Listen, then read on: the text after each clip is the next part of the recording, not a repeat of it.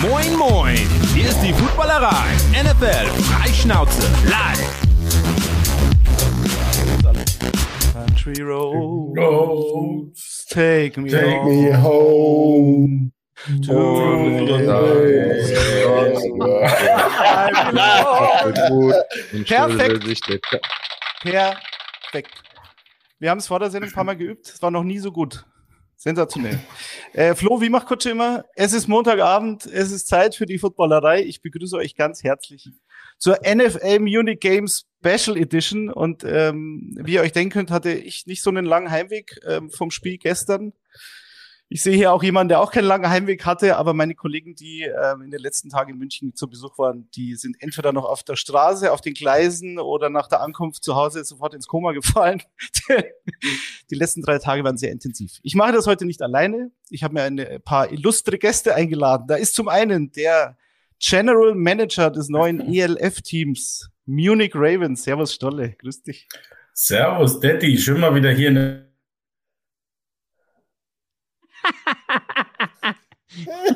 Sehr gut. Ja. Tipptopp. Hey, So, Alles Stolle gesagt. hat gesagt, was zu sagen ist. Ich begrüße den Head Coach der Berlin Adler aus der ähm, GLF. Äh, come on, GFL. man. GFL. GFL. Schuhan Fatah, ich grüße dich. Hallo? Äh, nee, ich bin nicht gefrozen. Also, Wahnsinnswochenende. Happy hier zu sein und äh, über diese, diesen Ausnahmezustand mit euch zu reden. Und ähm, hey, wird eine coole Show, ganz sicher. Ja, und ich sage nie wieder GLF, ich verspreche es. Apropos GLF, der ehemalige Quarterback der ELF von den Cologne Centurions, Jan Weinreich, live aus Hessen zugeschaltet. Ich grüße dich, habe die Ehre. We- wenigstens ein Intro, was jetzt reibungslos funktioniert hat. Also eins von drei ist auch eine, eine gute Auslese. Jan ist heute übrigens in 4-3. Das sieht man im Podcast schlecht, aber glaubt's uns. Ähm, ja, wir warten auf Stolle, aber wir sind zu dritt. Das heißt, wir können schon mal beginnen, über das Spiel gestern zu reden. Das erste NFL-Spiel auf deutschem Boden. Äh, ich durfte live dabei sein und bin noch komplett geflasht, muss ich sagen. Also, äh, ich weiß nicht, wann ich das alles verarbeitet habe, was da in den letzten Tagen passiert ist. Wie war es denn für euch beide? Vielleicht, Joan, mit dir starten wir. Wie hast du das erlebt? Ich meine, du bist schon lange, lange Jahre im Footballgeschäft und hast die Footballentwicklung in Deutschland miterlebt. Was war das für dich gestern äh, für einen Moment um 15.30 Uhr? Ja, es war sicherlich ein sehr spezieller Moment. Also ich bin ja mittlerweile so alt, dass ich auch noch die American Bowls damals in Berlin live erleben durfte. Und das war jetzt natürlich ein neuer Meil Meilenstein. Äh, ich hatte auch den Luxus, mal einen Super Bowl live in den USA zu sehen. Und ich war jetzt nicht vor Ort, leider. Ich war in Berlin, habe es mir aber am Fernsehen angeschaut und man hat schon gemerkt, dass das da gerade etwas ganz Besonderes passiert. Also das war von der ganzen Atmosphäre her und ähm, auch, auch wie das alles organisatorisch von der Bühne ging und wie die Fans eben auch, auch da wirklich sich ähm, ja enthusiastisch äh, in das Spiel rein. Also äh, ich fand das alles sehr, sehr aufregend und wäre gerne dabei gewesen vor Ort. Ähm, dann hättet ihr mich aber jetzt nicht mehr in der Sendung gehabt, weil ich würde dann jetzt wirklich irgendwo im Straßengraben in äh, irgendwo in Frankfurt am Main sitzen und falsch gefahren sein. Aber auf jeden Fall war das sicherlich eine ganz tolle Erfahrung und für mich natürlich als alten Haudegen in der deutschen Footballszene ein, ein Meilenstein, weil ein reguläres Saisonspiel ist ja auch immer ein Prädikat. Ich habe jahrelang nicht verstanden, warum es immer auf der Insel passiert und äh, man da so lange rumeierte, weil das der deutsche Markt ein spezieller Markt ist, der ja jetzt auch dem englischen Markt den, den Rang abgelaufen hat vom Umsatz von äh, Merchandise, von allem, dass das, äh, das war mir eigentlich schon vor Jahren klar und ähm, dass sich die NFL da so schwer getan hat, ähm, hat, hat mich, mich verwundert und äh, dieses Spiel gab mir recht und und ähm, ich bin ganz happy, dass das jetzt hoffentlich noch mehr werden. Äh, Jan, du bist ja auch familiär bedingt äh, auch schon lange, lange Jahre im, im Footballgeschäft in Deutschland äh, dabei, quasi im Epizentrum. Wie, wie war das für dich? Wie war das für deinen Vater, der ja auch früher lange Jahre Football gespielt hat? Äh, für die ganze Familie, für deinen Bruder? War wahrscheinlich auch ein spezieller Moment, oder? Äh, ja, tatsächlich, äh, der Ali, ich habe noch mit dem Ali Reza Aklagi, ähm, der hat mit meinem Vater zusammen Football gespielt, auch ein guter Freund vom Schuan, ähm, zusammen geguckt. Und der Ali hatte auch erzählt, der hat früher noch diese American Bowls mitgemacht. Ich weiß nicht, vielleicht habt ihr die sogar zusammen geguckt, Schuan, kann ich mir Ja. wahrscheinlich noch vorstellen. Wir waren alle da, Oh. ja. Ja. Und äh, also ich habe das vorher schon gesagt zum, zum Marek, mit dem ich auch den Giants-Podcast mache. Und so gefühlt meinte ich, ey, die NFL wird, wird heute noch mal etwas für sich selbst feststellen und etwas manifestieren, was es seit Jahren jetzt gibt. Ne? Ähm, und, und das ist gestern passiert. Also für mich, ich habe das auch, auch getwittert, ähm, der für mich ein größeres Spiel als der Super Bowl dieses Jahr. So, weil das wirst du nicht nochmal so wiederholt bekommen. Für, für wie du eben gesagt hast, ich guck den Sport, ja, seitdem ich denken kann, meinem Vater früher noch auf NASN, auf Scheiß-Streams, hast du gehofft, dass da, dass, also früher wirklich in, in Phasen, dass du gehofft hast, dass jetzt nicht die Dolphins mit einem schlechten Quarterback gegen die Jets spielen, sondern dass du irgendwie mal ein gutes Spiel erwischst und, und wenn das Spiel schlecht war, dann hat man es trotzdem geguckt, ne, weil es gab nichts anderes. Es war einfach so. Ähm, und, und jetzt da irgendwie zu stehen nach, nach Jahren und zu denken, Alter, da war ein Footballspiel in Deutschland und dann mit der Atmosphäre, die es war, nämlich nicht wie in London mit ein paar Event-Fans und Hauptsache wir gucken ein NFL-Spiel, sondern wir gestalten und die Zuschauer, Zuschauer gestalten den Spieltag mit und setzen den Stempel auf, war für mich besonders. Also ich denke, am Ende, als Country Roads gesungen haben, da hat jeder ein bisschen Gänsehaut gehabt, aber ich hatte da echt zwei, drei andere Momente, wo ich saß und mir dachte, what the fuck und, und ähm, wie weit der Sport gekommen ist. Und du hast eine Person vergessen in der Familie, nämlich die wichtigste, nämlich meine Oma. Die ist mhm. nämlich auch Football-Fan seit 35 Jahren. Die hat schon Spiele geguckt, da hat der Schuan gegen meinen Vater gecoacht im German Bowl, äh, in Hamburg zum Beispiel. Ähm, und, und selbst die sagt auch, das ist, das ist krass, ne? Und äh, ja, ich glaube, unbeschreiblich. Und ein, ich glaube, einen Spiel, auf das wir lang zurückgucken werden, aber nicht das letzte. Ja, es gab nach dem Spiel ähm, auch ein Statement von Roger Goodell und von Peter King, der ja auch ein bisschen vernetzt ist äh, und beide, also Roger Goodell hat angedeutet, äh, äh, es könnte ein Big Announcement coming soon vor der Tür stehen. Was sollte das wohl sein bezüglich Deutschland spielen in der Zukunft? Und äh, Peter King hat auch gesagt, er hat sogar konkretisiert, er glaubt, dass die Patriots nächstes Jahr in Frankfurt spielen und die Chiefs in München, dass es also zwei Spiele geben wird. Rein logistisch macht es Sinn, weil äh, Mexico City wohl nächstes Jahr ausfällt, weil die sich schon vorbereiten müssen auf den äh, auf die nächste Fußball-WM. Und da wird das Aztekenstadion äh, renoviert und umgebaut und damit fallen die schon mal weg, was die International Games betrifft. Und dann könnte es tatsächlich wieder ein Spiel in München geben. Stolle ist übrigens zurück. Stolle, du warst mit mir, also nicht, wir waren nicht zusammen, aber wir waren beide im Stadion. Wie hast du das denn erlebt? Ich bin ja dann doch ein recht emotionaler Typ. Also wenn Jan schon sagt, er hat bei Country Roads eine Gänsehaut bekommen, also ich habe zweimal wirklich, und es ist, muss ich lange überlegen, dass ich wirklich Gänsehaut bekommen habe. Ähm, bei der amerikanischen Nationalhymne, die war, fand ich sensationell gesungen, ohne diese Sparri Funkerl und ohne diese Dreher und ohne Musik, sondern einfach nur clean, das fand ich super. Und dann natürlich bei diesem Moment, wo das ganze Stadion und über die Songauswahl braucht man nicht reden. Ich war nur froh, dass Country Roads ähm, die Originalversion war von John Denver und nicht von der Hermes House Band. das, das wäre schlimm gewesen. Aber und dann machen sie alle ihre Handylichter an. Also das war so eine Wärme in diesem Moment, in diesem Stadion mit 70.000 Leuten und alle haben das Gleiche gefühlt. Also das fand ich schon sehr stark. Ging es dir da auch so, Stolle? Ja, absolut. Also singen werde ich nicht mehr, weil ich glaube, sonst äh, schaltet sich mein Internet sofort wieder ab. ja. Ähm. Nein, das war, ich fand das Ganze war so eine, so eine, so, so, so ein wilder Ritt. Ähm, wer es vielleicht mitbekommen hat, ich, ich habe es nicht mal geschafft, zu irgendeinem Event der Footballerei an diesem Wochenende zu kommen, weil einfach die ganze Woche war ähm, irre, irre. Termin über Termin und, und Leute treffen und Dinge tun und bam und am Ende, also dieses Spiel konnte man trotzdem einfach nur genießen. Das war, das war einfach geil. Also ja, die Nationalhymne war cool. Ähm, ich fand jetzt die deutsche Nationalhymne nicht, nicht schlechter. Wir wissen ja, aber die deutsche Nationalhymne ist manchmal nicht so einfach. Ähm, fand ich aber auch super. Ich, ich fand einfach die Stimmung die ganze Zeit über war einfach so.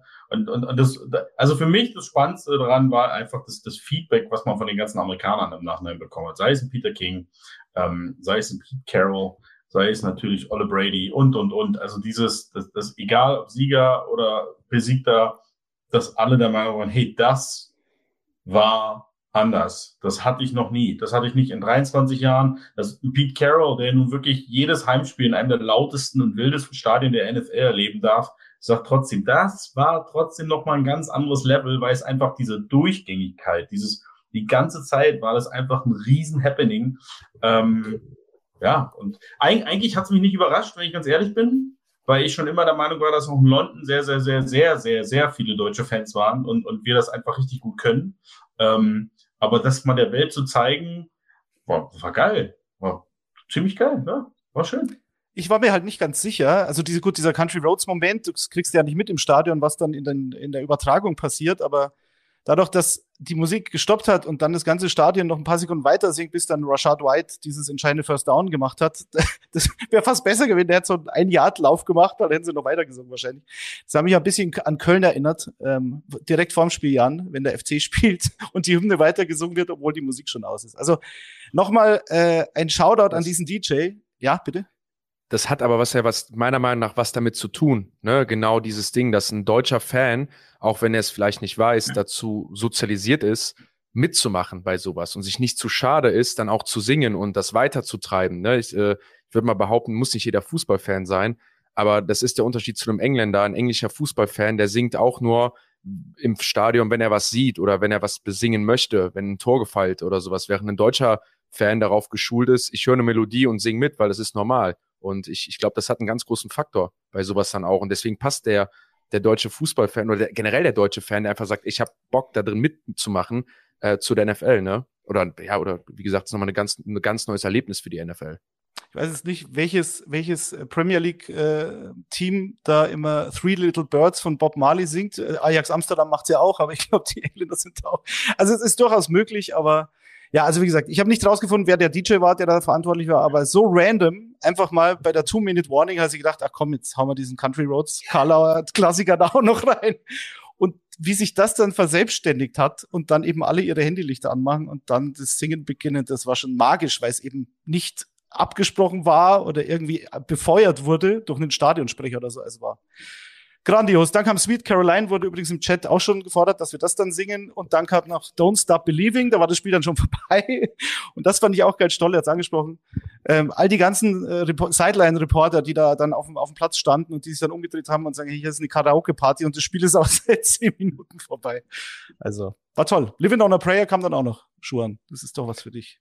Ja, also ja. Ich fand, ich fand zum Beispiel, was Stolle meinte, ähm, also ich habe mich ertappt ähm, zu Beginn bei den Nationalhymnen, dass, also ich fand einen tollen Moment, wo die deutsche Nationalhymne gespielt wurde und das Stadion mitgesungen hat.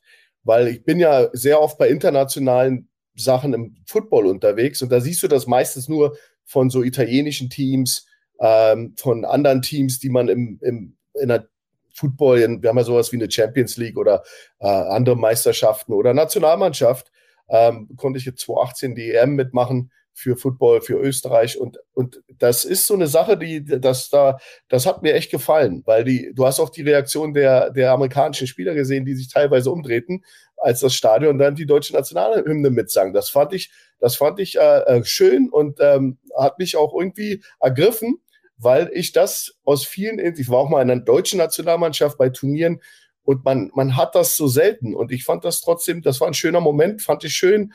Ähm, und es war auch so ein bisschen so, dass wir haben sichergestellt, dass auch alle wissen, dass das in Deutschland ist. Ich fand die große Flagge auch gut, weil du bei dem ganzen vielen internationalen Begegnungen, die es ja gibt, in, ich habe ja schon teilweise die Übersicht verloren, wo dann die Spiele waren, äh, war, war da jetzt klar, wo das ist, das Spiel. Und das fand ich, äh, fand ich dem, dem Event, äh, für, für, für diesen Moment, war das eine, eine, eine coole äh, Visitenkarte, die die Fans hinter, hinterlegt haben. Und das war, war gerade zu Beginn des Spiels, fand ich auch eine, eine tolle, eine tolle, ähm, ich glaube, das hat der Sache so den Schwung gegeben. Die waren alle in, in echt toller Singstimmung.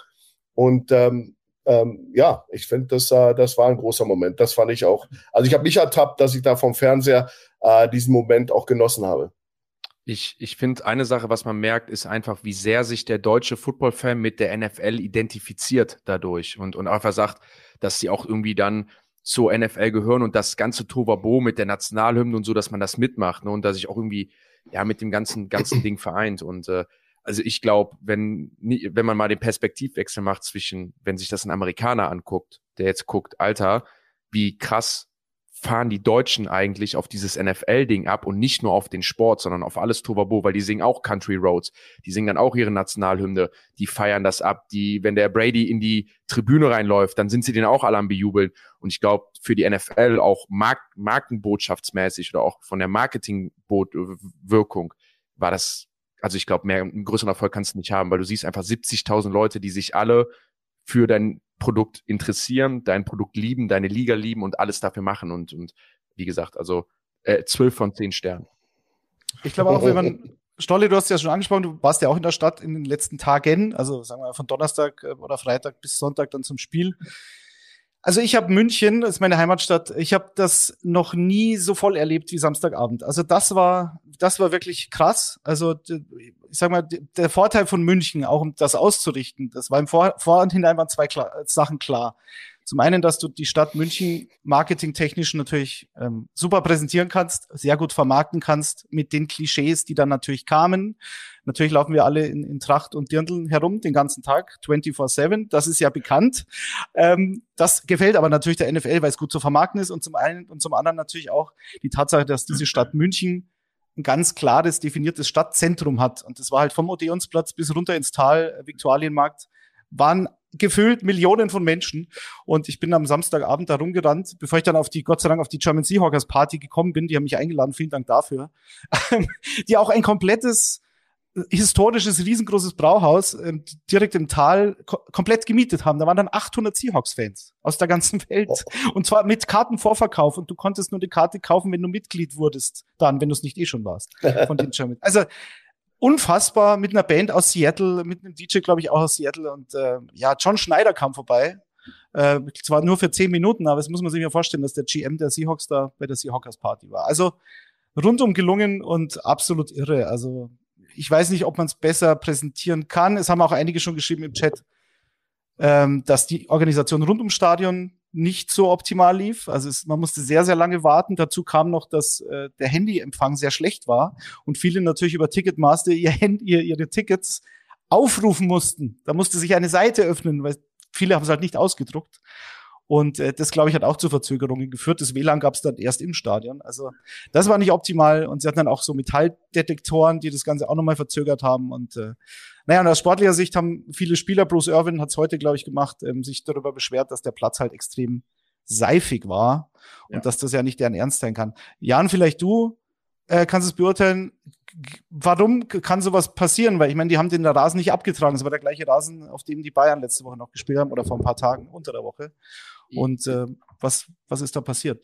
Ja, das ist genau das Problem. Ne? Das ist ein Fußballrasen. Ne? Da mhm. soll Fußball drauf gespielt werden, nicht Football. Und äh, wer schon mal auf dem Bundesligaplatz war, ich war letztens wieder im Müngersdorfer in Köln und, und das ist ein Teppich. Ne? Das ist ein kurzer Rasen mit wenig Traktion. Ne? Da soll der Ball drauf rutschen ähm, und möglichst nicht hängen bleiben, ne? damit man schnell spielen kann. Und ein Fußballrasen ist ganz anders als ein Ameri Platz für American Football, der ein bisschen ich mal sagen, resistenter sein muss. Ich bin ja gerade in der, in der PSD-Arena ähm, und da die haben ja auch bekanntlich nicht so guten Rasen. Ähm, das, das, deswegen, also das sind einfach ja zwei verschiedene Sportarten brauchen zwei verschiedene Spielgeräte, wie sie genau zwei verschiedene Felder brauchen. Ähm, und deswegen sind ja, Fußballstadien oder Fußballrasen nicht dafür gemacht. Ich glaube, man erinnert sich dann noch an NFL Europe Zeiten zurück. Da gab es einen Grund, warum äh, man da auch aus den Stadien raus geekelt wurde, so ein bisschen, weil man den Platz kaputt macht. Das passt das, das, das passt einfach nicht. Und äh, mir ist das auch beim Kickoff sofort aufgefallen. Der Kickoff kam und der Returner von Seahawks rutscht oder von äh, Buccaneers rutscht aus und da dachte ich sofort zu meinem Vater, ey, die werden richtig Probleme im Rasen heute haben. Ähm, naja, bin mal gespannt, ob das dann in Zukunft in die Planung mit eingeht. Ähm, dass, das, dass sich das ändert. Ich erinnere mich noch, weil das hat du eben gesagt, die Patriots, dass Bill Belichick auch nie wieder in London spielen wollte, weil die Bedingungen um Stadion rum und im Stadion auf dem Feld nicht so gut waren, dass er meinte, er hat keinen Bock wegen schlechten Bedingungen ein Footballspiel zu verlieren. Ähm, aber naja, für gibt er immer eine Lösung dann auch. Es ist halt so ein zweischneidiges Schwert. Also es kommt ja gerade in den letzten Wochen, kommt es mir so vor, wieder auf Twitter, dass sich Spieler äußern, gehäuft äh, aufgrund der Kreuzbandrisse und die sich anscheinend da auch wieder häufen im Vergleich zur Vergangenheit oder wie auch immer. Ich weiß es nicht, was da der Grund oder der Auslöser ist, aber da heißt dann Leute, lasst uns diesen Turf, diese, diesen Kunstrasen abschaffen, lasst uns alle auf Naturrasen spielen. Dann spielst du auf Naturrasen, dann ist es aber ein Fußballrasen.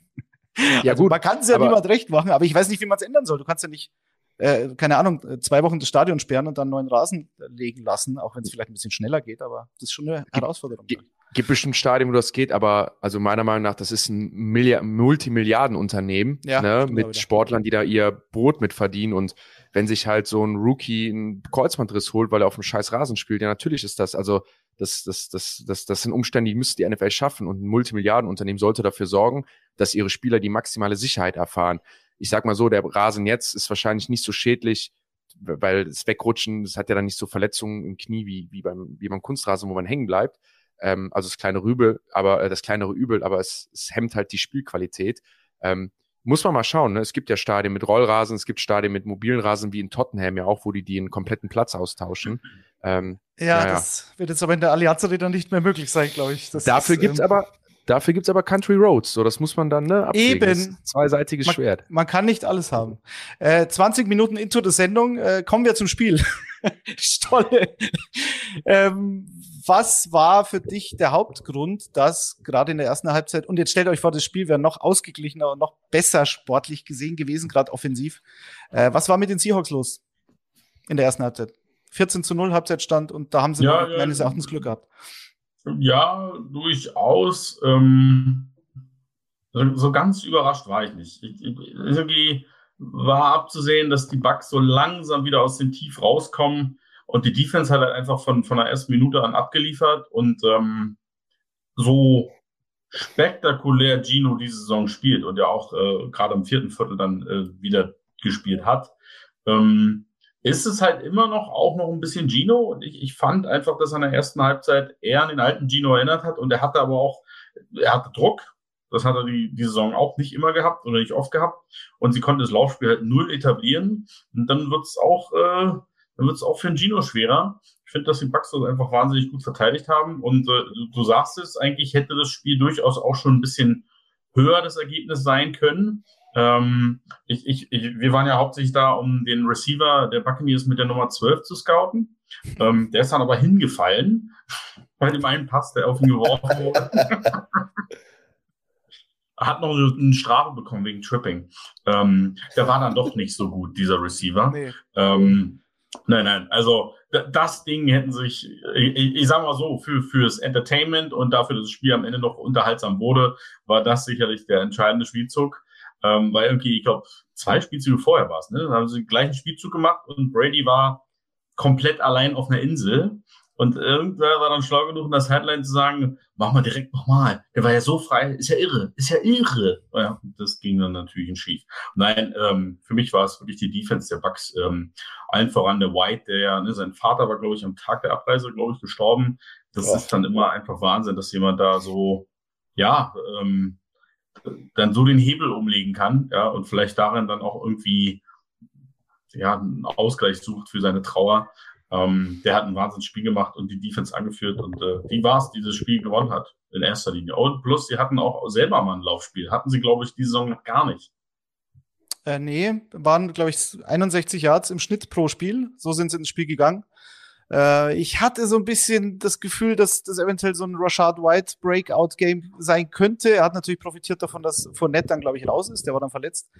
Aber selbst der hat nicht schlecht gespielt, hat er auch 57 Yards und einen Touchdown, den kurzen Touchdown. Okay, den hätte White auch gemacht. Aber ähm, Schuhan, was war jetzt aus deiner Sicht äh, anders? Also abgesehen davon, Brady hatte auch eine sehr kurze ähm, sehr kurze Completion, so es war so ein bisschen Patriot-Style-mäßig, haben sie es aufgezogen, plus dann eben dieses Laufspiel plus eine sehr, sehr gute Defense, die ja immer Talent hatte. Das war ja nie die Frage, aber irgendwie in den letzten Wochen das halt nicht so gezeigt hat. Was war für dich der Schlüssel für die Bucks?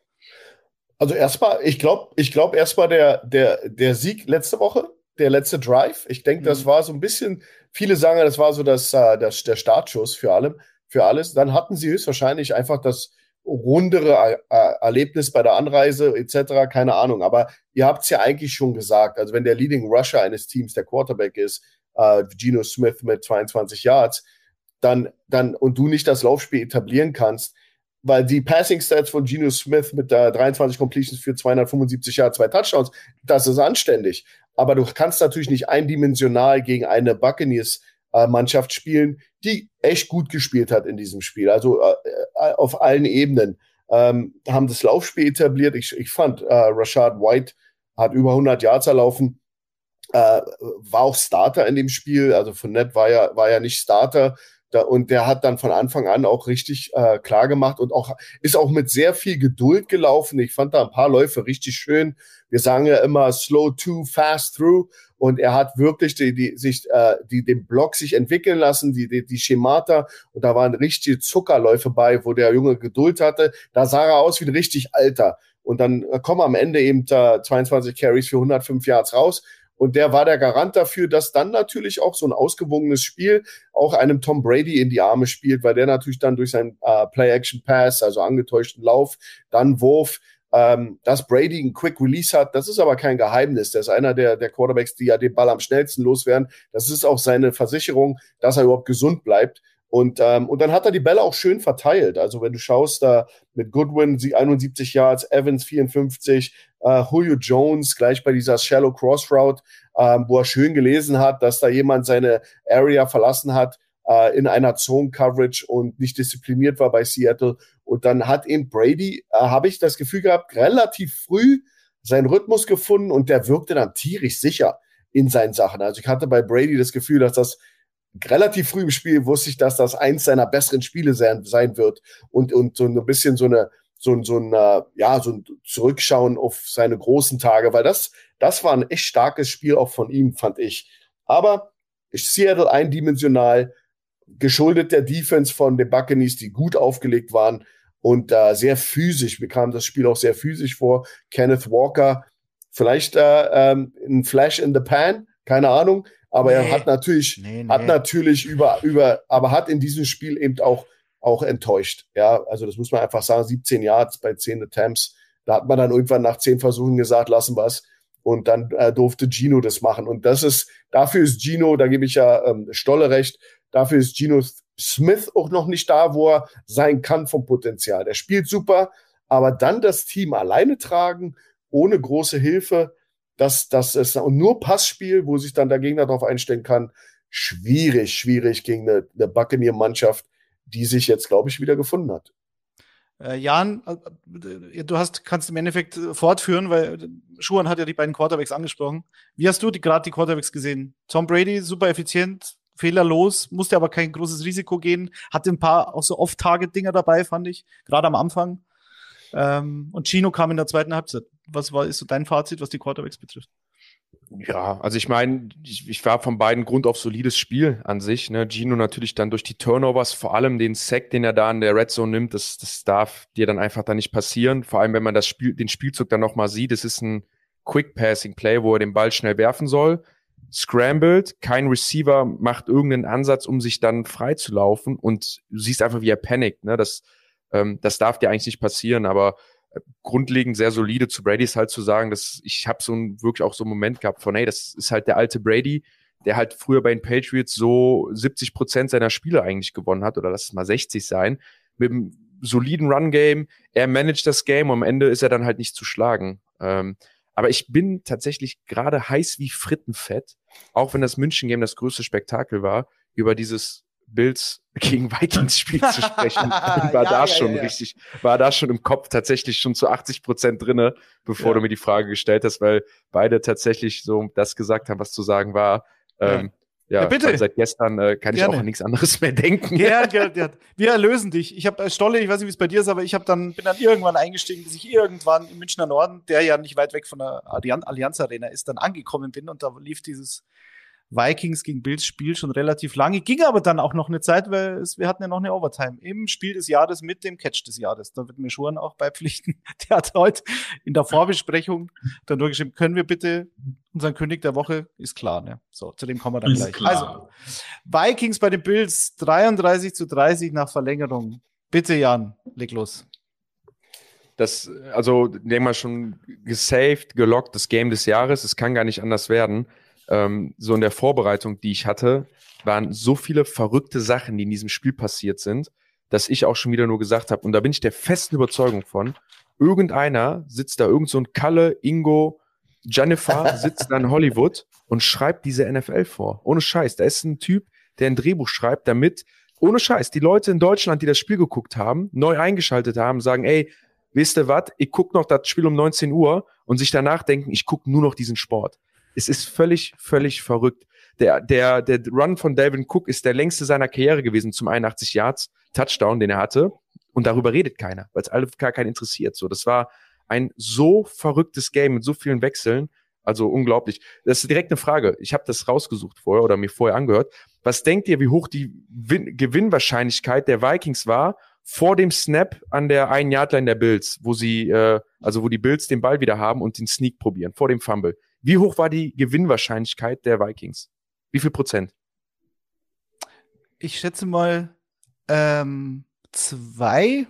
98? Auf welcher Seite sind wir jetzt? Die Gewinnwahrscheinlichkeit der Vikings bei dem Bills. Ja, komm, wir sind doch schadenfreudig, die schönste Freude. Wie hoch vor, war die Wahrscheinlichkeit, dass die vorher, Bills gewinnen? Vorher ging, es ging ja dann anders. Da bei 1% oder, oder das ja. war, oder weiß nicht, das war bei 8, 78% Win für die Bills oder mehr sogar. Das ja, hoppst du ja, das hoppst du ja von Play zu Play. Ich habe das auch mitbekommen, Jan. Das hoppst du ja von Play to Play. Das war ein Play, hatten sie dann einstellig und beim nächsten Play plötzlich hatten sie wieder 80% 90% Gewinn. Also crazy. Vor dem Fumble von Josh Allen war das zu 98% dass sie das Spiel gewinnen. Und jetzt kommt die verrückteste Stat. Da habe ich noch, habe ich, hab ich nie drüber, drüber nachgedacht. Das erste Mal, glaube ich, seit 1986 war innerhalb von zwei Minuten ein Defense-Touchdown, der dann äh, ein Defense-Touchdown, der zum Wechsel, äh, der zum Führungswechsel geführt hat. Das ist seit 1986 nicht mehr passiert, dass eine Defense das eigene Team innerhalb der letzten zwei Minuten in Führung gebracht hat. So verrückt war dieses Spiel. 98 Prozent, dass sie das Ding gewinnen, plus seit 1986 ist das nicht mehr passiert. Wie, wie ja. hoch war dann die Gewinnwahrscheinlichkeit der Vikings, als dann die Bills innerhalb von ein paar Sekunden nochmal übers Feld marschieren mussten? Was war da? Was hast du da 100 Prozent, weil wenn Kirk Cousins um 19 Uhr spielt, dann ballt der. Solange es nicht Primetime ist, ist das einfach ein Start. Ja. Äh, äh, Stolle, du hast das Spiel dann irgendwann auch verfolgt, vermutlich. Hast du sowas schon mal erlebt? Also ich meine, wir haben natürlich dieses Bills Chiefs Playoffs Game aus dem letzten Jahr noch alle im Kopf, äh, wo du dann auch innerhalb von den letzten 40 Sekunden noch drei Führungswechsel hattest. Gefühlt, was sagst du zu dem Spiel? Ähm, Flo schreibt mir gerade, er weiß nicht, ob mein Mikro noch an ist. Ich weiß nicht, ja, alles gut. So, schau mal bei das Mikro, also, dein Mikro, ähm, es ist ein Mikro an. Es ist, war nur die Frage, ob es das ist, was du am Kopf hast, oder ob es das von deinem Rechner direkt ist. Das war die Frage, was? Aber das war die Frage. man kann dich hören. Lass mich doch jetzt mal reden. Genau. Jetzt geh doch mal wieder weg. Ähm, ich habe tatsächlich von dem Spiel nur so, also immer nur so Bruchstücke mitbekommen. Ich war dann noch im Audi-Dom, äh, weil wir da noch eine Promotion-Aktion hatten. Und es war eigentlich immer eher so, ähm, wenn ich die Kollegen von RAN, die ja da saßen, dann, uh, ah, dann bin ich mal kurz um die Ecke gesprungen. Okay, 27-10. Und dann Drops ist gelutscht. Und dann wurde es plötzlich nochmal irgendwie interessant und ähm, die letzten, keine Ahnung, die letzte quasi Minute dieses Spiels, die, die habe ich mir da wirklich bewusst reingezogen. Habe also diesen Catch tatsächlich äh, gar nicht live gesehen, sondern erst dann irgendwann in der Wiederholung. Ähm, ja, Catch des Jahrzehnts vielleicht sogar. Ähm, aber für mich war tatsächlich so diese Szene dieser, dieser völlig verdattelte Quarterback-Sneak aus der Endzone raus. Ähm, ja, keine Ahnung, was sich die Bills aber gedacht haben. Ähm, ich war da eh kein Fan von. Ich hätte da eher mit einem kurzen, kurzen Pass gerechnet. Ist wie es ist, war ein very entertaining Game. Ähm, und die Bills müssen sich aber am Ende, glaube ich, an die eigene Nase fassen. Das ist so das, was ich daraus mitnehme. Dass das Spiel hätten sie nie verlieren dürfen. Äh, Schuhan, hättest du als Coach, ich meine, man kann natürlich sagen, bei einem Sneak nicht fummeln in der Endzone, Freunde. Das wäre jetzt keine, überrasch keine überraschende Ansage gewesen, aber äh, keine Ahnung. Sie hätten ja sogar den Safety nehmen können. Das wäre kein Problem gewesen. Vielleicht sogar on purpose. Also, wieso nicht? Was sagst du? Was, wie kann sowas passieren? Also, erstmal ja. Also ich, ich saß mit meiner Frau und Schwiegermutter neben mir und Schwiegermutter ist bedingter Football-Fan und selbst die haben dann immer auf meine Schulter getippt und äh, was passiert denn da gerade? Was passiert? also das war, das war absolutes Chaos im Hause Fatah. Und ähm, es war wirklich, äh, es ist selten bei mir, dass ich aus dem Sessel rausfalle und mich hinstelle. Also ich bin, bin da relativ even keel in so Sachen. Ähm, aber das Spiel hat mich wirklich äh, komplett fertig gemacht. Aber wir haben nur die halbe Geschichte erzählt, weil wir müssen auch mal hervorheben, was für Cardiac Kids die Vikings sind. Also, dass, dass die, die Bills haben, haben sicherlich so ihren Schuh runtergespielt Und wie Stolle sagt, man hat dann wieder erwartet, hey, habt da gut gekämpft, Vikings. Am Ende aber hat Josh Allen das wieder gemacht. Und da muss man jetzt mal eine Lanze für Kirk Cousins brechen. Also, was der an Zuckerpässen abgeliefert hat. Die waren ja an der einen Inches Yardline und konnten den Ball im vierten Versuch durch einen anderen Quarterback Sneak mhm. nicht in die Endzone bringen, kurz vor Ende des Spiels, wo sie dann äh, in Führung gegangen wären. Also die, die Vikings, äh, die Bills Defense hat ja da monströs gehalten und haben dann wirklich den Quarterback Sneak, das waren Inches, das sieht man ja selten, haben die Kirk Cousins aus der Endzone rausgehalten und ähm, das war sozusagen das, das uh, Pre-Game zu dem ganzen Drama, was dann passierte, weil da war dann natürlich klar, dass die Bills das Ding gewonnen haben. Das war dann sozusagen, jetzt sneakst du noch ein paar Mal raus und dann ist gut. Und die, äh, du hast ja auch die Seitenlinie der Vikings gesehen, den Head Coach, die waren alle so ein bisschen jetzt am Akzeptieren, der, der, der, der, der was, was da jetzt gerade passiert ist. Und dann passiert so ein Ding, was einem Josh Allen nicht passieren darf. Und ich nie, ich habe das noch nie gesehen in der NFL. So, so ein Fauxpas. Das ist so ein, vielleicht weil es ein Everyday Play ist, weil es vielleicht auch zu wenig ge ge gecoacht wird. Weil ich keine Ahnung, da weiß Jan vielleicht besser, aber ich weiß, dass ein Jefferson, ein Cousins und die ganze Mannschaft der Vikings haben das Ding einfach herausgewirkt. Und, ähm, und das war ja fast bezeichnend, dass dieses Spiel dann in der Overtime, wo sie wieder den Cointoss gewinnen und mit einem Touchdown das Spiel beenden können und mit nur ein, ein blödes Field Goal schießen und du Josh Allen jetzt den Ball geben musst, wo dann schon wieder alle im Sessel gesagt haben, okay, war ein super Fight, Joshi wird's jetzt machen.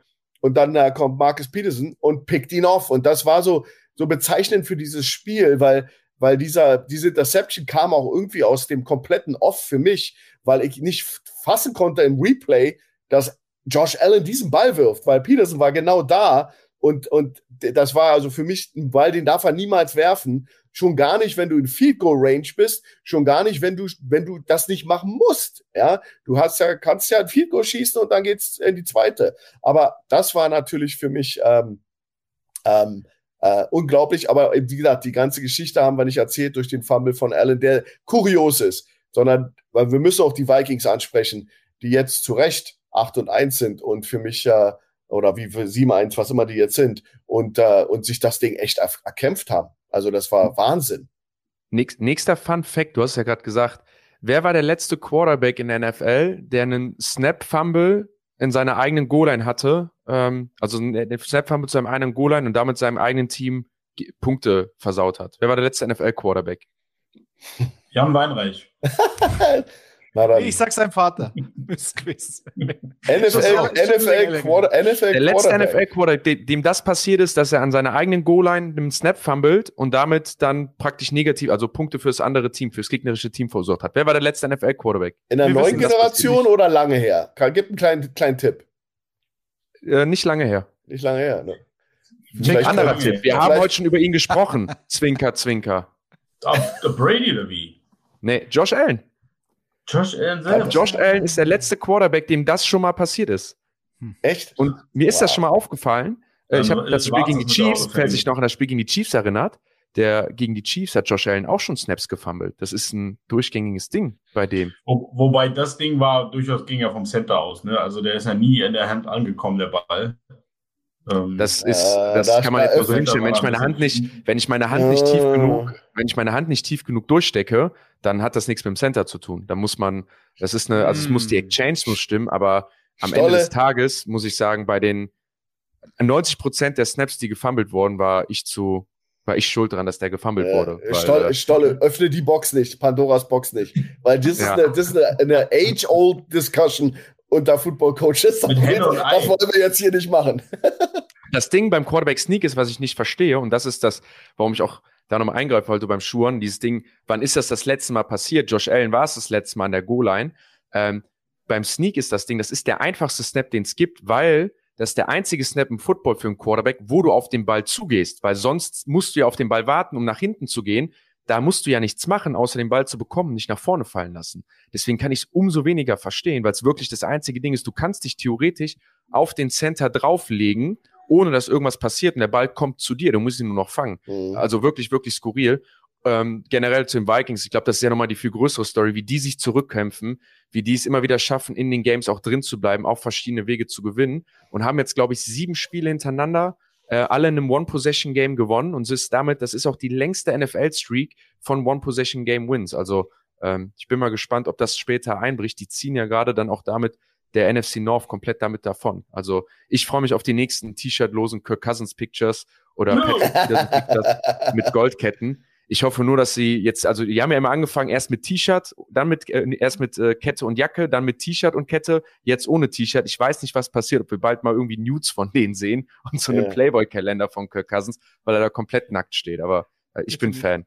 Bitte nicht. Dafür gucke ich NFL. Eine NFL, die lässt sich einfach, das, das kannst du nirgendwo mehr duplizieren. Die Sachen passieren einfach so, wie sie passieren, so wie diese Spiele passieren, so wie so Underdogs entstehen, wie die Vikings, und dass sie dann sieben Spiele hintereinander mit einem One-Possession-Game gewinnen. Das, deswegen ist es einfach die geilste Liga der Welt. Ja, und dann auch noch bei, den, bei den Bills, hä? Auch noch bei den ja, Bills. Ja, also, das ja. ist ja noch, noch, noch viel, viel irrer. Und ja, 8-1 ist der Rekord. Hab gerade geguckt. Wahnsinn.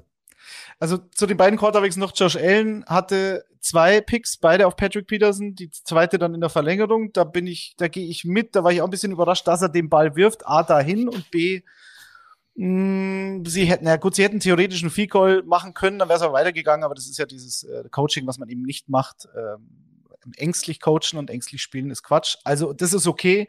Die erste Interception fand ich deutlich schlimmer noch. Und so einen ähnlichen Fehler hat er letzte Woche Josh Allen schon gegen die Jets gemacht. Also in der Red Zone dann wirklich dem Cornerback oder dem Safety einfach den Ball ähm, in den Korb zu legen. So, also das waren beides Dinger, die er gefühlt ein Jahr jetzt nicht mehr gemacht hat. Jetzt hat er gerade so eine Streak. Auf der anderen Seite, es war ja vor dem Spiel nicht klar, ob er überhaupt spielt, aufgrund seiner Ellbogenverletzung. Also das scheint wohl zu funktionieren.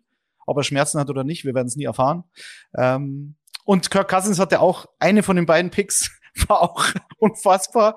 Ähm, hätte auch nicht machen sollen, soll er den Sack nehmen und gut ist. Aber ja, das gehört halt zu so einem Spiel dazu. So ein Auf und Ab hin und her, Fehler, die passieren und sonst kriegen wir so ein Spiel halt eben nicht.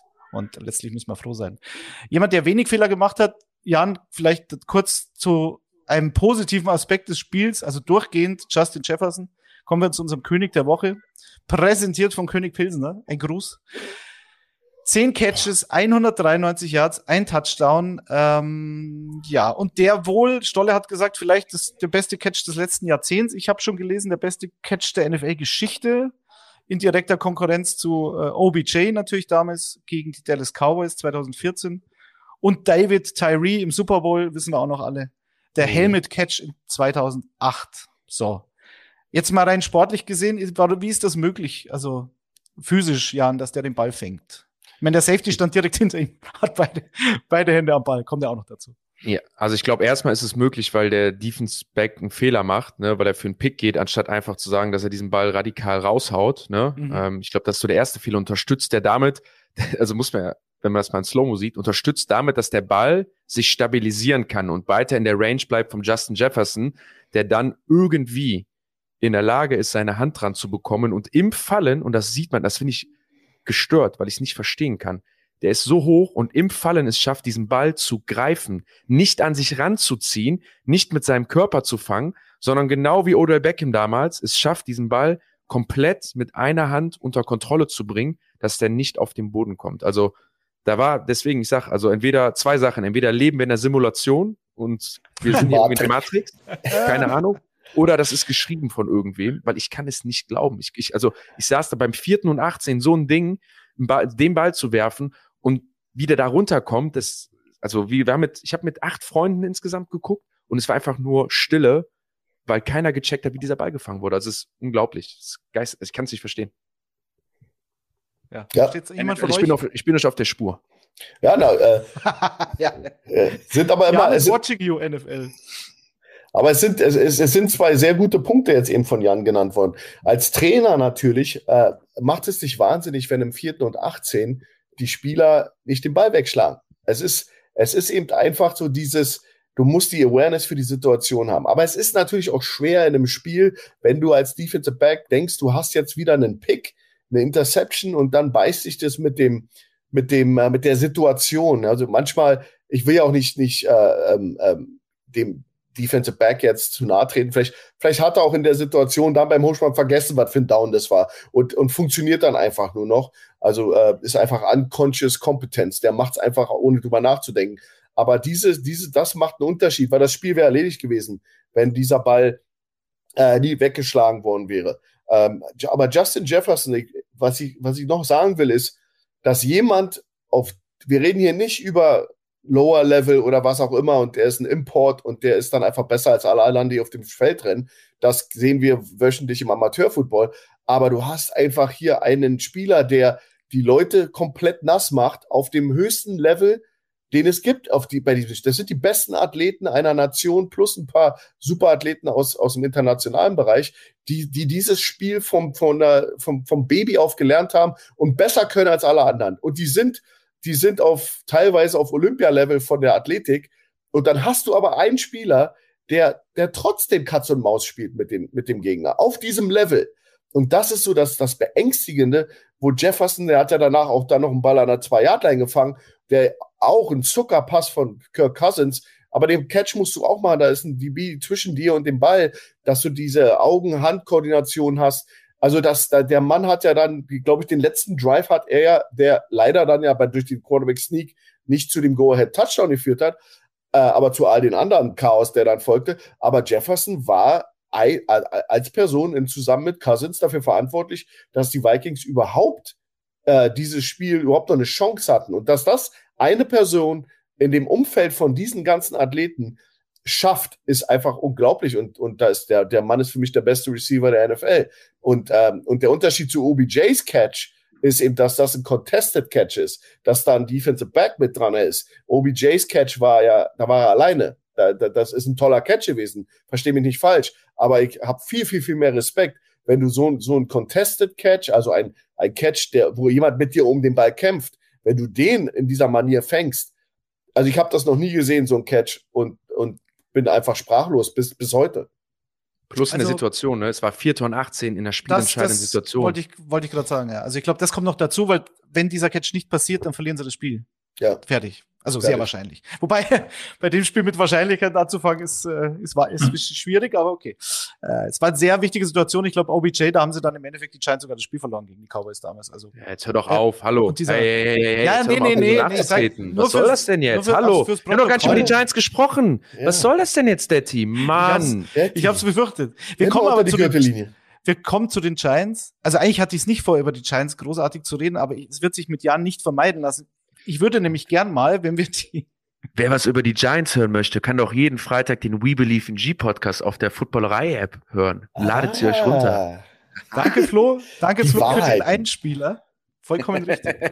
Schauen wir mal auf dieses Gesamtbild in der NFC. Da würde ich Stolle gern äh, zu Beginn mit reinnehmen. Wir haben jetzt die Vikings gesehen. Wir haben gestern Nacht die 49ers gesehen, die über die Chargers ja, drüber gerannt vielleicht nicht sind, aber dann vor allem wieder mit ihrer Defense gerade in der zweiten Halbzeit glaube ich, noch 52 Yards zugelassen haben von den Chargers und dann doch recht souverän gewonnen haben, 22 zu 16. Ich dachte eigentlich, dass es deutlicher wird, gerade das Laufspiel gegen diese Laufdefense der Chargers. Haben die 49ers, haben die Eagles, die spielen heute Nacht, da können wir dann auch noch kurz draufblicken, gegen die Washington Commanders, also auch durchaus machbar, sag ich mal, und haben die Vikings. Stolle, wer von diesen dreien, du kannst auch gern die Packers mit reinwerfen, wenn du möchtest, oder jemand, Team X, die Giants. wer von diesen dreien sieht für dich denn gerade am besten aus? Wenn du, wenn, wenn du heute eine Wette abschließen müsstest, wer die NFC gewinnt? Hm, reden wir über die NFC nach der regulären Saison oder nach, nach dem, am Ende der Playoffs? Wer sieht im Moment uh. am besten aus, sagen wir es so? Naja, im Moment, so am besten, im Moment sehen am besten immer noch die Eagles aus, weil sie wie das kompletteste Team aussehen. Aber ich tue mich einfach schwer mit, ich, also ich tue mich immer noch schwer mit Jalen Hurts, wenn es Richtung Playoffs geht. Mhm. Da habe ich immer noch meine Bedenken. Ähnlich sehe ich es bei den Vikings. Genau das, was, worüber wir bei den Vikings so abfeiern, dass sie so, so einen wahnsinnigen, also diesen Spirit haben und diese Spiele immer irgendwie wieder aus dem Feuer reißen, das kann irgendwann auch zum Verhängnis werden. Und ich, ich persönlich glaube nicht, dass die Vikings ein Team sind, was einen tiefen Playoff-Run haben wird. Ich glaube, am Ende sind es die 49ers, weil dieses Team ist, äh, äh, ja, ist einfach battle-proofed, wenn es dann wirklich drauf ankommt. Und ähm, da kann man über Jimmy G sagen, was man will. Aber irgendwer sagt mal, dass der Typ so ein bisschen so hey, whatever, dieses Jahr drauf ist und einfach lockerer an die Sache rangeht. Und äh, sie, die sind für mich das Team, was man am ernstesten nehmen muss in einer Conference, die ehrlich gesagt ziemlich viele Enttäuschungen am Start hat. Ja, also wir hatten viel mehr erwartet von den Rams, von den Bucks, von den Packers. Ähm, also da sind die 49ers für mich wie das beste Team aus. Jan? Abgesehen von den ja. Giants natürlich. Ja, ich wollte mich gerade sagen, weil das Team mit den ne? zweitmeisten Wins der NFC, also das Team mit den zweitmeisten Wins in der, in der, NFC sind die Giants und die spielen ja noch zweimal gegen die Eagles mhm. und ein Spiel gewinnen die mindestens.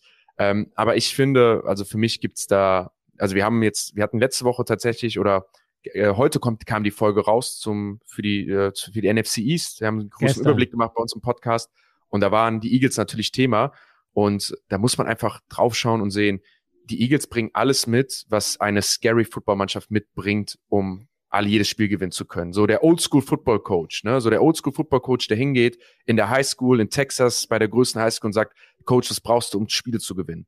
Und dann sagt er dir, I need a smart quarterback who doesn't do any mistakes. Check. I need a tough offensive line. Check. I need a good running game. Check. And I need a team that stops every offense. Check. So, und ich habe es jetzt auf Englisch gesagt, ne? Also ein Team, eine Defense, die, die keine Punkte zulässt, die tough ist, eine Offense Line, die die beste Offense Line der Liga wahrscheinlich gerade, ein Quarterback, der wenig Fehler macht und ein Running Game, mit gespickt noch mit riesen Playmakern in der modernen Offense. Und das bringen die Eagles einfach alles mit. Ne? Also man, man kann das so doppeln. Ne? Die haben in der Defense alles, was man braucht. Eine starke D-Line mit einem riesen Pass-Rush. Die haben Defense-Backs, die drei Receiver covern können. Ein Duo, also vor allem das Cornerback-Duo, was Man-to-Man -Man gehen kann. Und in der Offense haben sie genau dasselbe. Sie haben eine Offensive Line, die super erfahren ist, die super performt, die sich lange kennen. Die sind dann auch noch healthy. Die haben ein Running Game, was funktioniert durch den Quarterback und durch die Running Backs. Und sie haben einfach Playmaker on the outside. Und äh, ja, das ist einfach super, super schwierig zu verteidigen. Und es ist eigentlich so eine Kopie von dem Philadelphia Eagles Team, was den Super Bowl gewonnen hat. Und äh, deswegen äh, zum Vikings-Thema, äh, Stolle hat das eben gesagt, die spielen immer mit dem Feuer, aber wenn du zu lange mit dem Feuer spielst, verbrennst du dich halt auch irgendwann. Ne? Und ich glaube, das, das wird denen dann auch in den Playoffs mal zum Verhängnis kommen.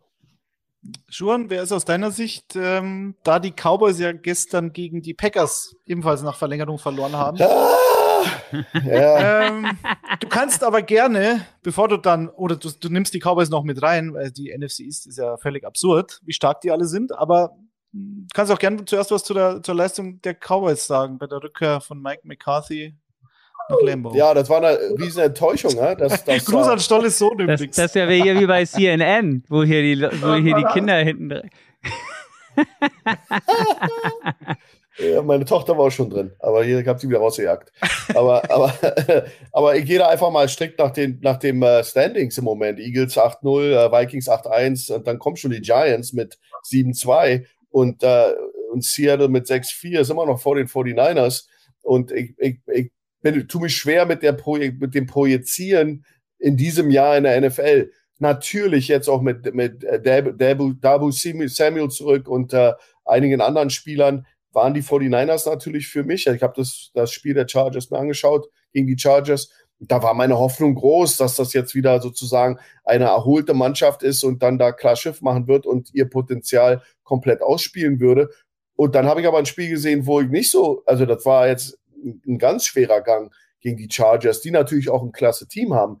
Aber trotz alledem war das nicht so, wie das auf dem Papier der, der Super Bowl-Roster der 49ers. Die kriegen viel, viel Liebe, die 49ers. Aber, aber ich finde immer noch, dass das, dass sie noch nicht ihr Potenzial ausspielen, woran auch immer das liegt. Haben eine tolle Defense, alles sehr gefällig und sie gewinnen ja auch die, die, die, äh, die, das Spiel jetzt. Sie haben sie gewonnen, 22-16, aber sie haben sich einfach schwer getan und, und für mich ist das sowieso eine launische Diva. Ja, wenn da jetzt äh, irgendwas wieder irgendwie nicht, irgendwas quer, quer liegt bei ihnen, dann werden sie irgendein Spiel wieder weggeben. Ich gehe da eher so mit Philadelphia, mit den Vikings. Man muss an den, man, man muss ja irgendwann auch an die Giants glauben. Am Ende des Tages finden sie Wege, um, um mit diesem, ja, nicht Super Bowl-Kader, muss man ehrlicherweise sagen, gewinnen die aber Spiele. Und das war auch schwer, dieses letzte Spiel. Du haben wir haben ja gesehen, wie Head Coach da ähm, zu, zum ersten Mal für mich sehr rot, rot anlief und so ein bisschen die Offense auch dann sozusagen an der Seitenlinie zurechtgestutzt hat. Also Dable war da nicht so, nicht so entspannt und die coole Katze wie sonst, aber es hat funktioniert und sie, sie finden Wege, solange Barclay äh, gesund ist, 100, über 100 Yards rusht, Der ist ja auf dem Weg, wieder locker jetzt die 1000 Yards zu knacken. Und er hat ja wieder ein tolles Jahr. Und ähm, ähm, ja, und Jones da jetzt nicht irgendwelchen Mist macht, haben wir da natürlich, äh, haben wir da natürlich absolut ein, ein Team, was, was in die Playoffs gehen kann. Also das, das ist Stand heute, das war ja die Frage, sind das für mich die, die Eagles natürlich, die Vikings, die uh, New York Giants und dann ist das für mich ein großes Mischmasch. Also ich würde mich da nicht rauslehnen wollen. Da sind so viele noch im Rennen und Buccaneers wären jetzt qualifiziert. Ja, Seahawks wären qualifiziert. Selbst Dallas wäre jetzt äh, für die Playoffs mit 6-3 qualifiziert. Also Status quo, Momentaufnahme ist ein bisschen schief.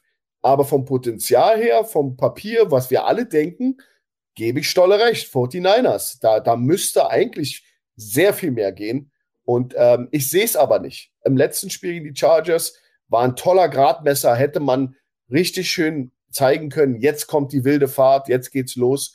Und das habe ich nicht gesehen. Ich war nicht begeistert von dem Spiel.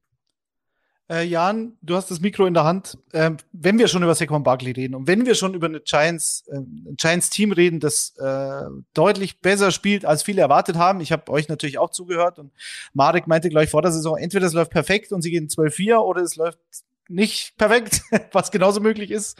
Und äh, es, sie haben. Und dann hat er, ich glaube, 7-10 getippt. genau. also was ist denn gerade das Geheimnis vielleicht in Kurzform, weil wer es ausführlich haben möchte, gerne bei euch im Podcast ähm, über die New York Giants. Saquon Barkley, ich meine, die lassen den Typen 35 Mal laufen gestern für 152 Yards. Und der Typ ist für mich jetzt schon Comeback Player of the Year. Eventuell mit Gino, aber Barkley ist da schon nochmal deutlich stärker, was die Statistiken betrifft. Ja, ja, klar.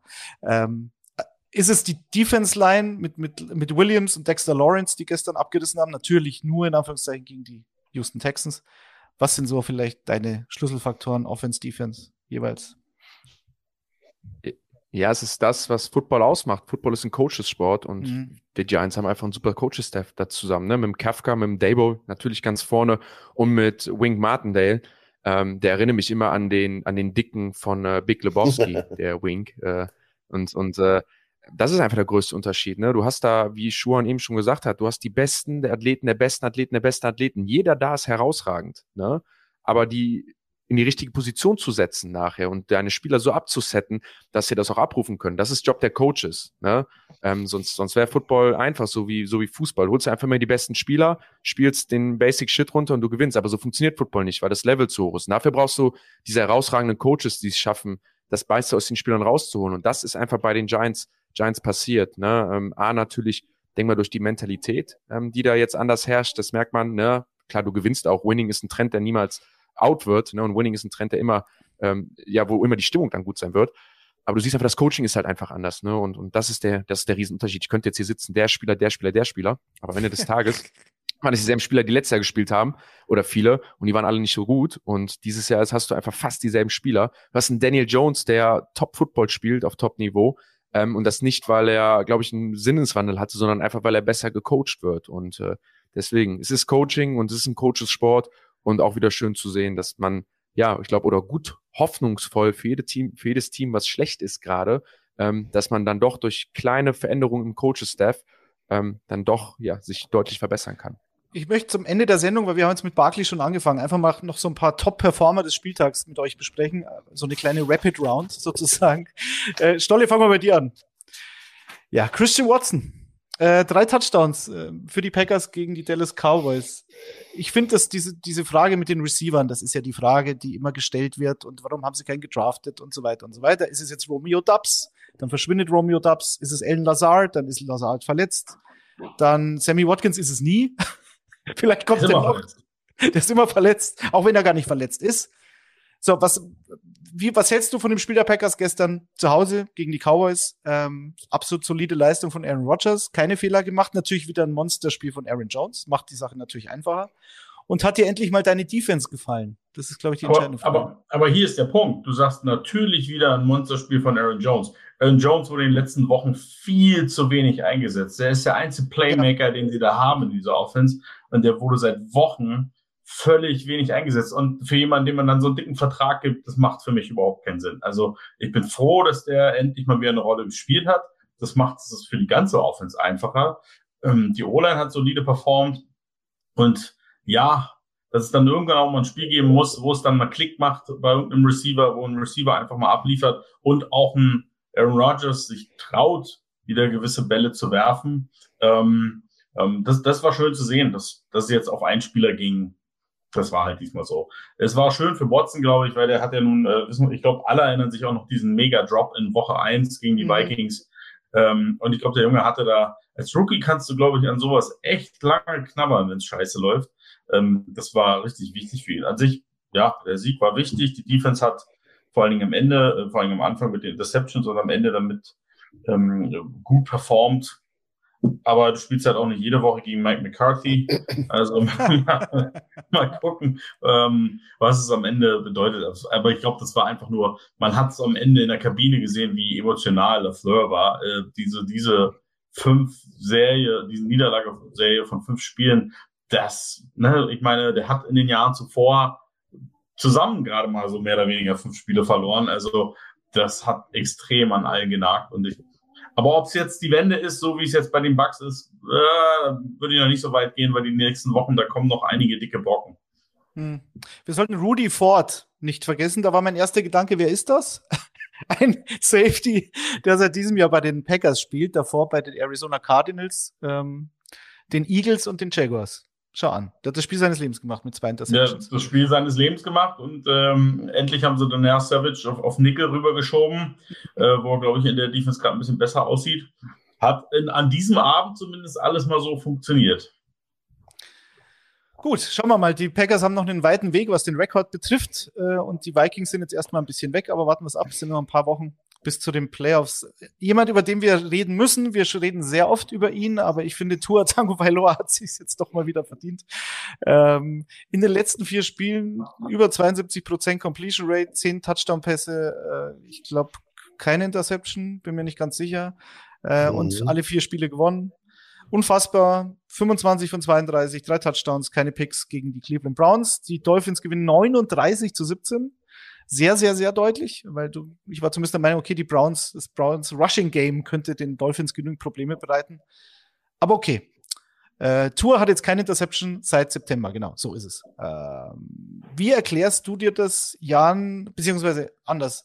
Dachtest du, dass in diesem, nennen wir es mal Quarterback-freundlichen System von Mike McDaniel, dass das möglich ist? Oder hat Tour schon auch selbst einen Riesensprung gemacht jetzt? Also ich finde, er wirkt sehr ruhig, sehr abgeklärt, gute Presence in der Pocket, wie man so schön sagt. Wie siehst du das?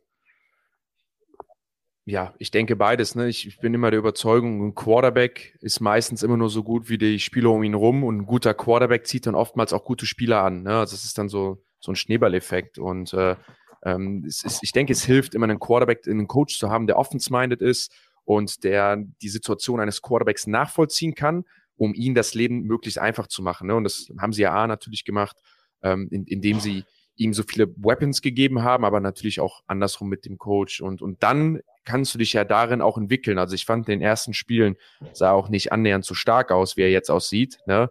Ähm, irgendwie nach der Concussion sieht er am besten aus. Ähm, ne? ähm, aber wie gesagt, ich glaube, da drin ist es beides halt. A, dass er halt alles um sich herum bekommt und dann, dass er da halt eine Entwicklung drum hat.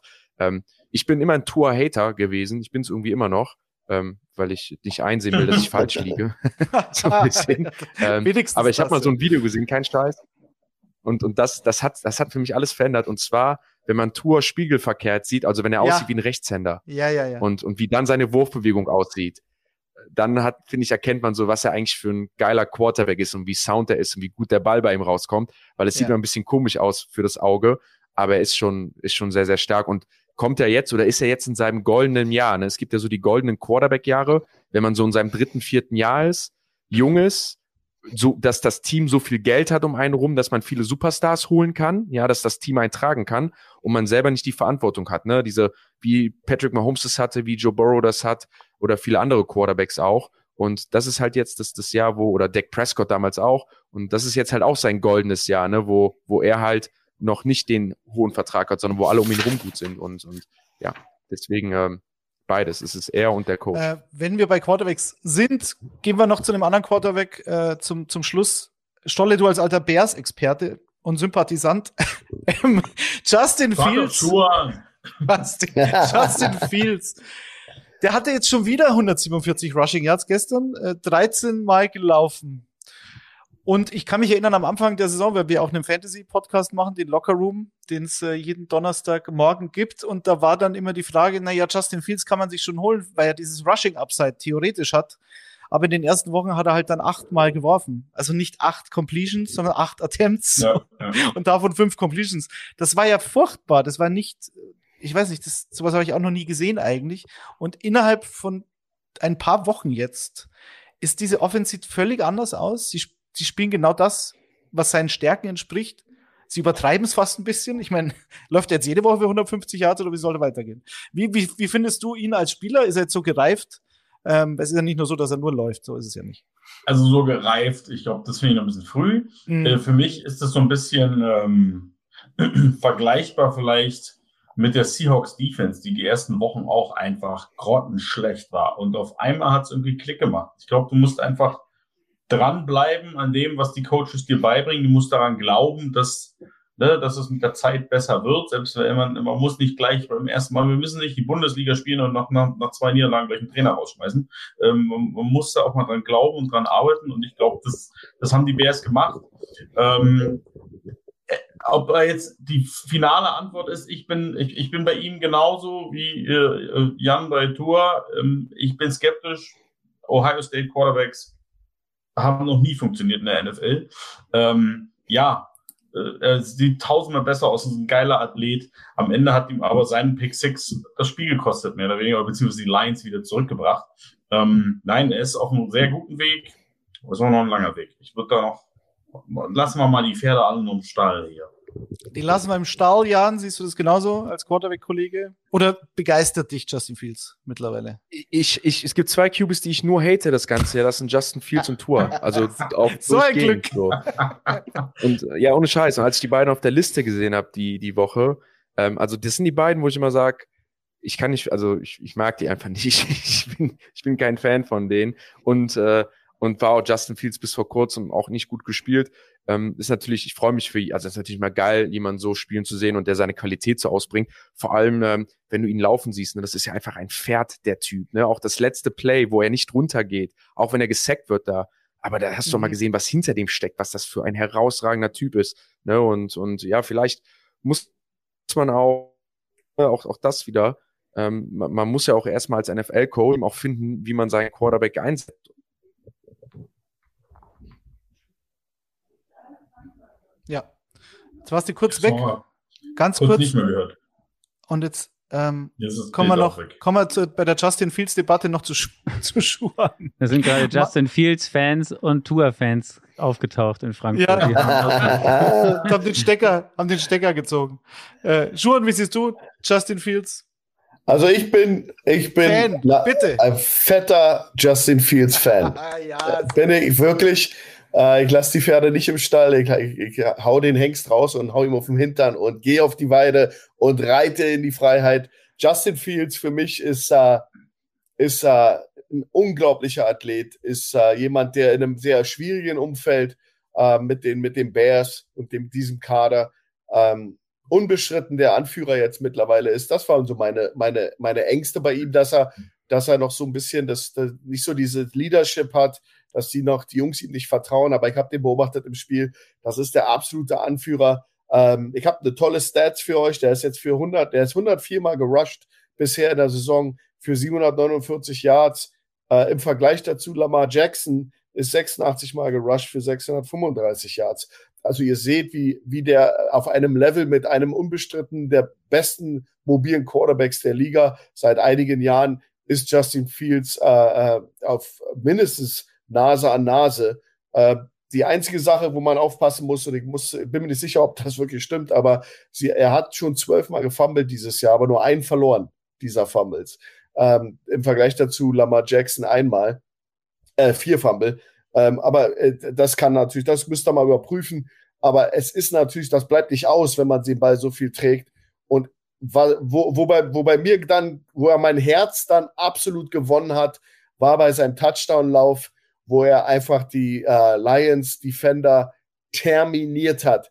Also wo, wo ich Angst hatte, dass er da nicht mehr aufsteht. Das war in der linken Ecke unten in die Endzone. Ich hoffe, ihr könnt euch erinnern, wo er mit zwei Defendern äh, kollidiert ist. Und das sah aus, als wenn da ein Mack-Truck reinfährt, ein F-150 äh, durch diese, durch diese Lions äh, knallt. Äh, der Lions-Defender, einer bleibt liegen und er selber steht auf. Und da seitdem hat er mich gewonnen. Das ist ein Fighter, ein Warrior, der ist ähm, 6'3 groß, also 227 Pfund. Das ist also ein Modellathlet. Und das Einzige, wo man, was man sagen kann, ist, dass er auch wieder in diesem Spiel eben einfach auch nur, was hat er gemacht? Ähm, 20 Attempts und nur 12 Completions für 167 Yards. Und das, das wird ihn in den Arsch beißen, Entschuldigung. Und das ist, hat ihn in den Arsch gebissen gegen die Lions, die dieses Spiel ja bekannterweise gewonnen haben, ganz knapp. Ähm, aber das, das liegt nach meiner Meinung nicht an Justin Fields, auch wenn er den Pick Six geworfen hat. Der Typ, der reißt sich den Hintern auf und ist einfach auch, ja, ist, der ist Lauf- und Passspiel dieser Mannschaft. Ja. Ähm, also wir sind gespalten. Ich natürlich aus Fantasy-Sicht, klar, da bin ich etwas eingefärbt. Bin natürlich auch Justin Fields-Fan mittlerweile. Und aber noch viel mehr. Herr Hartmann hat es im Chat angemerkt, es ist wieder mal Cole Kmet Season. Ich habe es wochenlang behauptet und dann habe ich nichts mehr gesagt. Schon, du weißt es. Ja. Und jetzt hat er zwei Sensationsspiel gemacht. Cole Kmet, zwei Touchdowns. Unfassbar. Bester Titan, der jemals gelebt hat. Ähm, vielleicht noch ist bei der, dem Spiel. Ist der, ist der Cole Kmet gesund? Der hat sich ja, ist ja angeschlagen. Ja, aber ja gest, gestern war das noch. Und ja. das reicht mir ja schon, um das zu bestätigen, was ich ihm immer nachgesagt habe, dass er so gut ist. Was jetzt passiert, ist, ist egal. Das ist, er, hat, er hat schon genug für mich getan. Äh, in dem Spiel noch Amon Ra, Sand Brown, sollten wir auch zumindest erwähnen. Wieder zehn, ähm, zehn Catches für 119 Yards. Äh, ja, gut, was soll man da sagen? Klar, er ist die Offense, er ist die Offense der Lions. Oder Stolle? Das stimmt. Ich wollte jetzt noch eine Lanze brechen für Jeff Saturday. Den haben wir heute vergessen. Ich finde, das muss man. Ja. Ähm, den haben sie die ganze Woche zerrissen, dass der Typ maximal eine Highschool-Coach hat und keinen Plan hat von dem, was er tut. Und ja, wir können genauso gleichzeitig sagen, was Josh McDaniels aus den Raiders gemacht hat in den paar Wochen, ist wirklich unfassbar. Ich kann es immer noch nicht glauben. Ähm, aber trotzdem muss man einfach mal Jeff Saturday heute ohne Cap, ne, aber mal Hut, Hut ab, weil das echt, was der in den paar Tagen aus dieser Trümmertruppe, äh, die plötzlich Offense spielen, die plötzlich die eine O-Line wieder haben. Ja, natürlich hilft es, wenn dein Star Running Back wieder am Start ist. Ähm, aber selbst Matt Ryan sah aus wie ein Jungbrunnen mit seinem knapp 40 Yard Rush da. Also das ja, also der hätte mich ja noch überholt. Wahnsinn. Jung, junger Gott sah aus. Ja, und, äh, ähm, das war stark was, was sehr passend ist, dass du es anmerkst. Äh, vielen Dank dafür, weil ich habe auch noch so einen Tweet gefunden von Jeff Setter, der ging natürlich auch rum, heute oder gestern schon. äh, vom 30.10., also noch gar nicht so lange leer, hat er, hat er getwittert, The Raiders look horrible. Und jetzt hat er ja. ein paar Wochen später. Also als das Privatperson. Ja, ja, aber, als Privatperson, ja. aber, aber diese Diskussionsstolle der letzten Woche, die habe ich auch verfolgt, die ist natürlich auch schief, was die Leute da sagen. Natürlich hat Jeff Saturday nicht die, die Plays gecallt. Natürlich hat Jeff Saturday nicht die Offense übernommen und eine neue Offense installiert und jetzt läuft's plötzlich. Klar. Er hat ja da einen Haufen ehemaliger Head Coaches. Dieser Coaching-Staff ist bärenstark. Und das ist einfach nur da. Du hast da Leute, die wissen, wie man ihn führt. John Fox, äh, äh, Quinn, äh, weiß ich, wer da noch alles rumrennt. Also alles ehemalige Head Coaches. Und Jeff Saturday übernimmt ja eher so die Rolle des Anführers, wie er ja sagt der sozusagen dann diese Entscheidung trifft, dass jetzt ähm, ein Ryan wieder spielt, dass jetzt der, der dann vielleicht auch hinter den Kulissen äh, auch mal das, das, äh, ja, das harte Gespräch führt mit dem Starting Running Back, dass jetzt Zeit ist, zurückzukommen. Äh, vielleicht, ja, keine Ahnung. Aber auf jeden Fall, Jeff Saturdays Rolle ist ja komplett äh, verdreht worden in den Medien, dass der jetzt nicht eine neue Offense installiert und dass seine Offense kann der gar nicht. Der hat einfach nur klar Schiff gemacht, hat sozusagen die Missstände, die er gesehen hat oder gehört hat, hat er zur Seite gebracht. Und du hast immer diesen Effekt, wenn neuer Headcoach in der Saison kommt, dass erstmal ein Aufbäumen kommt der Mannschaft, dass die Mannschaft plötzlich anders spielt, weil, weil eben äh, alte Zöpfe abgeschnitten wurden und man wieder neu anfängt, ein Clean Slate hat sozusagen. Ähm, aber das war ein super, super Sieg für ihn. Aber ganz ehrlich, das war ein absoluter Teamsieg und absoluter Sieg auch des vorhandenen Coaching-Staffs, weil die Jungs haben das eben schon seit Wochen für die, diese Mannschaft und machen die Calls. Und ähm, aber da sieht man, was, Leader, was Leadership ausmacht und was das an der, an der, an der, an der soften äh, ähm, äh, Charakteristik einer Mannschaft zu tun hat. Für mich sind immer Plays und Schemes ist so die harte, diese harte Data und dann gibt es aber diesen soften Aspekt, das ist eben Motivation, ähm, die Luft klären, mal ein klares Gespräch führen und einfach auch die Mannschaft mental vorbereiten. Und das, denke ich mal, war Jeff Saturdays Job die letzte Woche. Das hat er brillant gemacht und die Jungs waren äh, super vorbereitet. Und was bei den Raiders los ist, also ein Quarterback, der weint vor der Presse steht und sagt und, und sich und sagt, wie, wie er, wie enttäuscht er ist. Er hat anderes Wort benutzt, äh, dass, dass er, dass sie sich so reinklemmen und dann das am Ende rauskommt, das, äh, das macht ihn fertig. Da ist, glaube ich, ähm, ja, also ich bin geschockt. Ich, ich habe ja einen weichen Spot im Herzen für die Raiders, aber das war echt scheiße. Also, das, und, aber der Druck war auch immens, weil ihnen ja auch jeder gesagt hat, wenn ihr gegen Jeff Saturday verliert, einen Coach, der, der noch nie auf dem Level gecoacht hat, dann ist natürlich auch unfair, weil sie haben nicht gegen Jeff Saturday verloren. Sie haben gegen eine Organisation verloren, wo ein Haufen Head Coaches drin sind aus der NFL in der Vergangenheit, wo natürlich die Situation optisch für die Medien ein gefundenes Fressen war. Aber die, das war ein crushing Blow. Und durch diesen ganzen Druck, der aufgebaut wurde, und du verlierst doch gegen keinen Highschool-Coach, ja, und dann verlierst du gegen den Highschool-Coach, na, dann liegen natürlich die Nerven blank. Aber ich glaube, die Raiders haben echtes strukturelles Problem. Und ja, und ich bin mir nicht sicher, ob die dieses Jahr da sich rausziehen können. Auf YouTube schreibt Jeremy Fire Josh.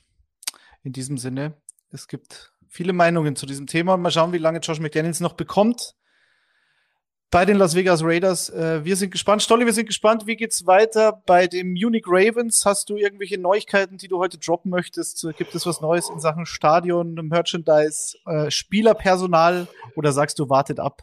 Es wird alles Deine kommen. Frage langweilt, Schuhan. Hast bisschen, du gesehen, gehen Nee, bleib bloß weg von meinen Spielern, verdammt nochmal. ähm, genau, genau. Ihr also seid ich, Räuber. Nein. Ihr seid Räuber. ich werde hier nichts und niemanden droppen. Ähm, nein, nein, also wir hatten jetzt äh, vor einer Woche unser Tryout, jetzt die Woche NFL. Das waren jetzt zwei sehr, sehr intensive Wochen und jetzt die Woche werden wir jede Menge äh, Namen kommunizieren, die zum Team kommen und äh, sicherlich auch den einen oder anderen spannenden Namen. Aber ähm, Schuhen, da bleibt man da oben in deinem, in deinem Dorf. Ja. ja. Ja, euch verbindet halt diese Berliner Geschichte und die Raiders-Geschichte und so. Und ihr seht zumindest die bei Hamburger uns. Geschichte. Die Hamburger Geschichte natürlich auch. Ihr seht genau. zumindest bei uns, geht beides. Sea Devils. Ja. Sea Devils. Es geht ELF und GFL. Geht ja. alles bei uns hier. Geht beides. Und schaut einfach beides. Schaut, schaut so viel Football wie geht. Sagen wir es so. Genau. Gut, ich danke euch beiden. Ich danke Jan, den haben wir verloren, aber äh, ich glaube. Ja, da müssen wir auch nochmal nachfragen. Ich glaube, glaub, Flo hatte wahrscheinlich recht. Da wurde wahrscheinlich wirklich ja.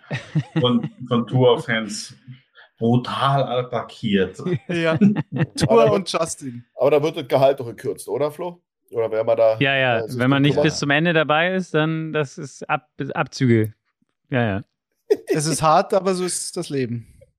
In diesem Sinne, ich wünsche euch ein schönes Leben diese Woche. Wir sehen uns nächste Woche wieder. Folgt einfach uns auf allen sozialen Kanälen und ihr werdet jeden Tag einen neuen Podcast zu diversen Themen in verschiedenen Formaten bekommen. Ich danke euch. Ich hoffe, euch hat das Münchenspiel gestern auch einigermaßen so gut gefallen wie uns, ob jetzt live vor Ort oder am Fernsehapparat. Danke, Stolle. Danke, Schuren. Bis bald. Ciao, ciao. Danke euch. Ciao, ciao. Country road. Take me home to the place. Das war's für heute. Bis zum nächsten Mal in der Fußballerei.